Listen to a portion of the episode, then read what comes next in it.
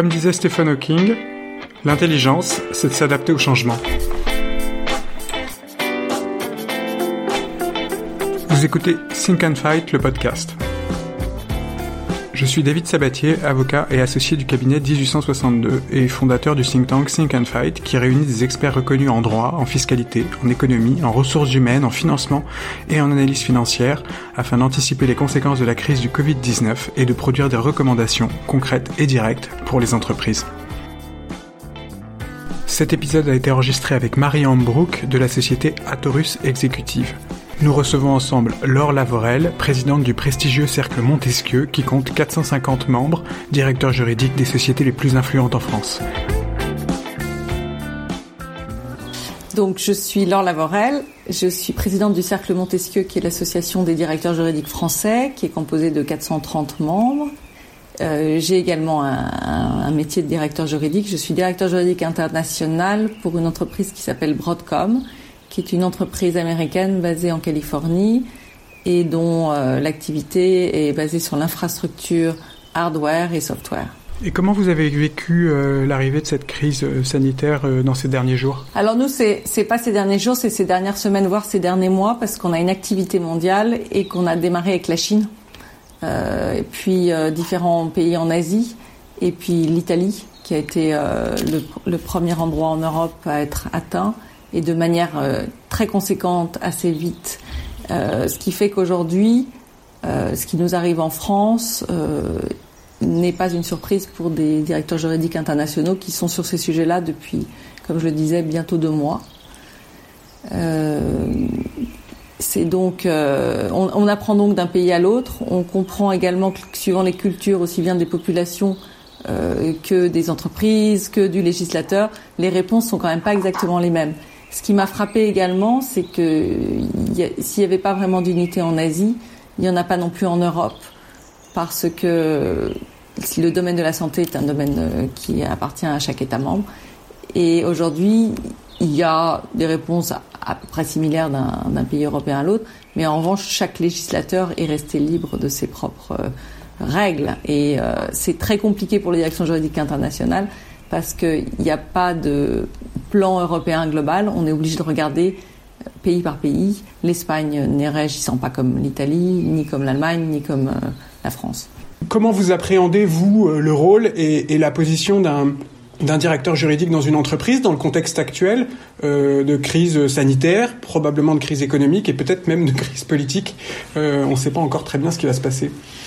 Euh, en effet, là, on est dans une période euh, extrêmement mouvementée et euh, pour laquelle on n'a pas beaucoup de références. Ce que je trouve intéressant, c'est que ces événements des, des, jours derniers mettent en lumière le, le, rôle que le directeur juridique a de plus en plus, quel que soit le sujet, dans un contexte de gestion de crise.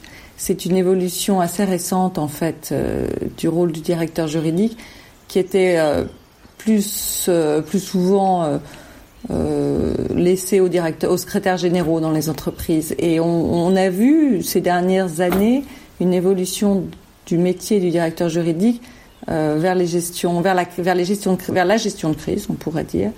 Euh, et donc cette fois, on en a, on en a un exemple manifeste, c'est évident. Euh, donc ça, ça me paraît un, premier élément de réponse. Après, je dirais également que euh, le juriste, le directeur juridique est de plus en plus innovant en général, et là aussi on a, euh, on a une opportunité euh, malheureuse, mais certaine, pour le directeur juridique de, de faire preuve d'innovation, puisque, puisque nous n'avons pas les outils pour répondre à des questions qui ne se sont jamais posées, en tout cas pas dans ces termes-là. Et en matière de télétravail, vous avez dû organiser des choses en particulier ou c'était quelque chose qui était déjà complètement intégré dans votre société, qui est d'ailleurs une société qui est par nature, euh, j'imagine, euh, euh, habituée à ce type de, fonctionnement? Alors, tout ce, qui, tout ce qui a pu être mis en télétravail a été, a été fait de manière extrêmement rapide, d'autant que notre entreprise est une entreprise de nouvelles technologies, donc on est à la fois très, très bien équipé et on a cette culture de pouvoir travailler à distance déjà. Euh, la difficulté est plus pour les entreprises, euh, là je parle du sac Montesquieu en général, qui ont euh, notamment des usines ou une fabrication euh, industrielle. Parce que là c'est compliqué de, de, mettre les gens en télétravail. donc, cela dit, après les mesures sanitaires, moi, moi je vois l'intégralité des membres, que ce soit mon entreprise Broadcom ou les membres du cercle, il y a une vigilance, je trouve, globale de très haut niveau, avec dans les pays d'Asie des prises de température des salariés qui venaient travailler, ce qu'on a moins vu en Europe. Euh, et, euh, et, en Europe, euh, un encadrement très strict. Une, je pense que, certes, en France, l'employeur a une obligation de sécurité qui est, qui est très renforcée, puisque c'est une obligation de résultat, avec des sanctions lourdes. Donc, évidemment, les dirigeants et les directeurs juridiques français, ils sont très sensibles. Mais le sens commun et, je pense, la bienveillance m'ont montré que dans les pays où les législations étaient moins impératives, les règles de sécurité étaient tout aussi suivies. On, l'a vu ces derniers jours, euh, la notion de législation est devenue un peu le nerf de la guerre, euh, avec ces projets de loi qui circulent, ces, euh, lois qui sont rapidement promulguées les unes après les autres, et aussi on l'a vu en entreprise, ça a mis un peu en éclairage la fonction des juristes et notamment des directeurs juridiques. en tant que représentant du, du, du vous comment vous vivez cette, cette, cette, mise en lumière et qu'est-ce qui enfin qu'est-ce qui va faire la différence entre un directeur juridique et un autre? Ce qui, euh, ce qui est très important en effet, c'est euh, qu'aujourd'hui on est, euh, on est sur une matière vivante et qui, bouge en permanence. Il y a, deux niveaux en fait qui mobilisent les équipes juridiques. Il y a ce, ce que j'allais dire le patrimoine contractuel de l'entreprise qui existe chez nous et puis euh, et qui donc régit les rapports que les entreprises ont avec leurs clients, avec leurs fournisseurs, principalement, si on parle de l'activité commerciale et économique, et puis après les lois qui vont euh, éventuellement contredire certains contrats. Donc il y a deux, deux niveaux d'analyse qui sont faites par les équipes qui sont d'une part le, les questions contractuelles, savoir si les contrats prévoient ce type de, de, euh, de pandémie, très rarement, mais est-ce qu'on peut se raccrocher à des clauses de force majeure plus génériques Et après, euh, clause ou pas, est-ce que la législation locale, et elles sont, comme je le disais, différentes en Europe d'un pays à l'autre, va euh, contredire éventuellement une clause et euh, évidemment s'appliquer puisqu'elle sera impérative. Je pense notamment en Espagne où des mesures ont été prises euh, sur, les, sur le droit public euh, contractuel qui sont imposées aux entreprises, particulièrement sur les délais de paiement. C'est ça le sujet. C'est le sujet de. On est dans un cadre qui est complètement extra-contractuel, c'est-à-dire euh, euh bien souvent les aménagements en matière de force majeure n'ont pas été prévus parce que on n'anticipe pas le, pire n'est jamais sûr. Euh, et donc on est obligé de se référer euh, soit à des jurisprudences qui sont finalement pas si nombreuses que ça, sauf en matière de grippe aviaire. Il y a quelques jurisprudences en matière d'Ebola, de chikungunya et de SRAS, euh, mais des jurisprudences qui sont pas très qui sont pas très étayées. Et donc on est dans un cadre où on est euh, effectivement en dehors du sentier battu, à devoir prendre des décisions et gérer des relations contractuelles en dehors de tout cadre juridique. Il n'y a pas de règles qui s'appliquent. On vole à vue en fait. C'est comme euh, donc comment on gère effectivement ce type de situation? Qu'est-ce que ça veut dire voler à vue? Comment on fait quand on n'a plus de cadre contractuel en fait, je dirais, dirais pas ça. Je dirais qu'on est sur les deux extrêmes du spectre en même temps ou euh, séparément. C'est-à-dire que le premier extrême du spectre, c'est le droit des contrats. C'est vraiment la loi des parties, ce que les parties ont décidé de faire ou pas? Et parce qu'on sait que la force majeure dans de nombreux pays est une création jurisprudentielle. Euh, et, donc, euh, il n'y a pas de règles juridiques qui soient impératives. Ce sont ce que les parties ont décidé. On sait aussi que les praticiens ne négocient pratiquement jamais cette clause. Donc, euh, ce sont des clauses standards, personne ne les regarde. Et aujourd'hui, elles, sont, elles sont au cœur du réacteur. Donc ça, c'est le premier extrême qui est la liberté complète des le, et donc, on a ou on n'a pas euh, des éléments euh, qui ne puissent nous guider. Maintenant, en droit français, la force majeure elle est quand même très bien définie par la jurisprudence, même si on n'a pas de cas sur les épidémies. On a en revanche euh, le fameux, la fameuse règle des trois éléments qui, qui s'applique de manière certaine, le côté réfragable, insurmontable et imprévisible. et je pense que donc les instructions, on les a clairement quand on est juriste. On sait si la force majeure, si on, on, est capable d'analyser dans chaque situation si on est dans un cas de force majeure. Pour moi, il n'y a pas du tout d'incertitude, la grille de lecture est très claire. En, revanche, là où on est euh, éventuellement euh, bousculé dans l'interprétation de ces clauses de force majeure, c'est lorsque le législateur prend des mesures impératives qui vont s'imposer aux entreprises et qui vont donc venir euh, annuler ce qui soit a été prévu dans le contrat, soit résulte de l'interprétation de la grille de lecture de la force majeure. Après, euh, bon, l'idée de ce podcast est aussi de formuler des, recommandations pratiques. Donc, effectivement, c'est intéressant de rappeler euh, un peu quel est le, cadre de la force majeure en France, en tout cas dans, les contrats qui sont conclus. Donc, il faut que ce soit un événement qui échappe au contrôle du débiteur.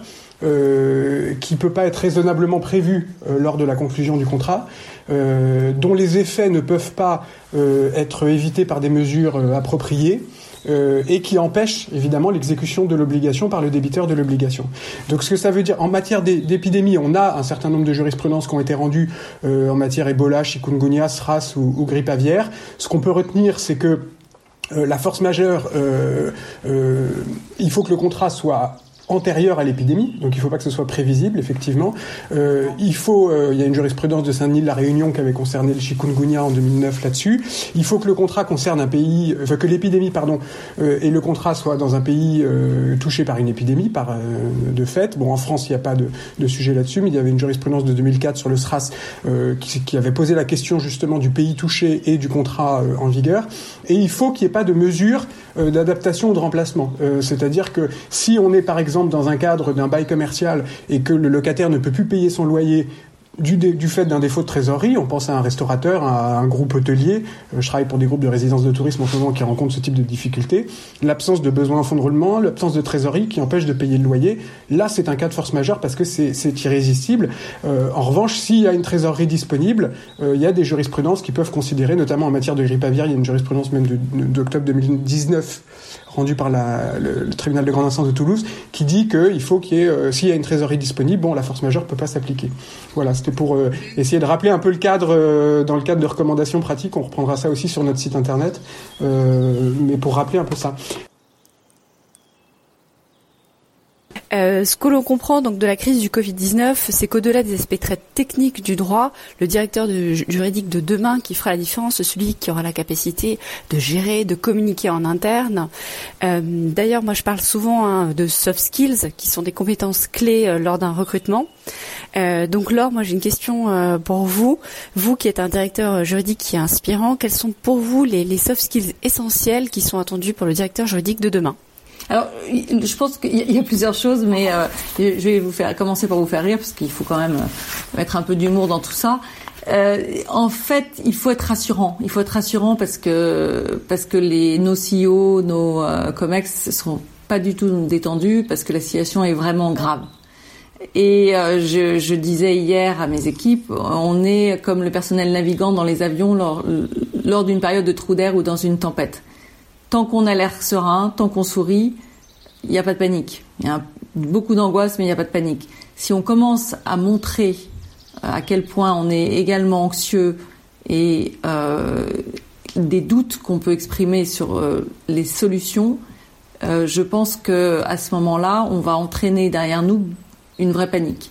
Il est donc très important qu'on soit capable non seulement d'être courageux, mais de tenir le rôle euh, de, du, euh, du leader inspirant. C'est très important parce que on est également, alors je, viens de parler des, des personnels navigants, on peut aussi faire une autre analogie avec le personnel médical. On sait que les juristes d'entreprise sont comme les médecins dans les entreprises. C'est-à-dire quand tout va bien, on les consulte vaguement pour des petits bobos, on les écoute quand ça nous arrange, mais s'ils quand les juristes donnent des, des conseils qui sont un peu trop, euh, j'allais dire, euh, impactants sur les habitudes des uns et des autres. Euh, ils sont pas respectés. Un médecin dit à quelqu'un vous devriez ne pas fumer. Un, patient en bonne santé, il va pas forcément l'écouter s'il en a envie. Euh, donc c'est le rôle du juriste d'entreprise de donner des conseils pour la bonne santé de l'entreprise. Quand on est dans une période de crise, euh, on n'est plus là pour la prévention, on est là pour trouver des solutions à des problèmes graves. On est sur des pathologies. Et à ce moment-là, on est très écouté et c'est intéressant, mais il faut qu'on soit euh, à la fois sûr de nos positions et à la fois transparent sur le fait que les remèdes ne sont pas à 100% euh, efficaces. Donc j'aime aussi cette analogie-là. Donc à la fois, à la fois le personnel navigant qui sourit pendant les trous d'air, c'est important pour garder la confiance des équipes et à dirigeantes et également euh, le médecin qui est là, rapide, qui intervient, qui garde son sang-froid et qui est capable également d'avoir des messages euh, qui sont difficiles à faire passer, qui sont des messages de mauvaises nouvelles. Donc ça, c'est, me semble-t-il, les deux rôles que j'aime bien indiquer sur sur euh, qui, comment doit-on réagir. Et là, on est vraiment, on n'est pas que dans le paraître, mais on est dans l'attitude. On est dans l'attitude face au risque, on est dans l'attitude face au danger. Non, je dis, je dis aussi à mes équipes, euh, sans être cynique, euh, c'est une, une chance, c'est pas une chance, mais euh, c'est une opportunité pour les juristes d'être sur le pont, de montrer à quel point ils sont indispensables. Il faut pas la rater. Alors, ce qui est inédit hein, dans cette euh, dans cette crise quand même du Covid-19, c'est euh, la, la, manière de communiquer pour les directeurs juridiques. Pour vous, Laure, sur la communication, comment le directeur juridique doit-il communiquer en interne et en externe, et notamment pour euh, se faire entendre par par ses pairs? Merci beaucoup. Moi, je trouve qu'on est plus dans le role model, comme disent les Américains, c'est-à-dire montrer, montrer que, que, vraiment communiquer. On est, on n'a pas beaucoup de temps pour communiquer les uns et les autres. On devrait peut-être, mais on est plus dans euh, dans le dans montrer l'exemple en fait, de montrer euh, le courage. Je pense, que c'est intéressant parce qu'on a des valeurs là qui sortent. On a euh, on est poussé à innover. On n'a pas le choix. On n'a jamais vécu ça avant. On est poussé à être courageux. On est poussé à prendre des décisions rapidement. Le, le, le cycle de décision est incroyablement court. Euh, ce qui pour un juriste est, est compliqué parce que les, les, juristes et les avocats peut-être encore plus que les directeurs juridiques, mais ont l'habitude de, de vérifier plusieurs fois leurs opinions avant de, les transmettre à leurs clients. Et là, on peut pas toujours. On peut pas et il faut pas. C'est c'est aussi peut-être sans panique, mais euh, par besoin de pragmatisme et d'efficacité renforcée, euh, on est vraiment dans le good enough, comme disent les Américains. C'est-à-dire qu'on est euh, le conseil le, le conseil qu'on va donner peut pas être peut pas être un morceau, peut pas être un a piece of heart, c'est-à-dire, j'arrive plus à parler français.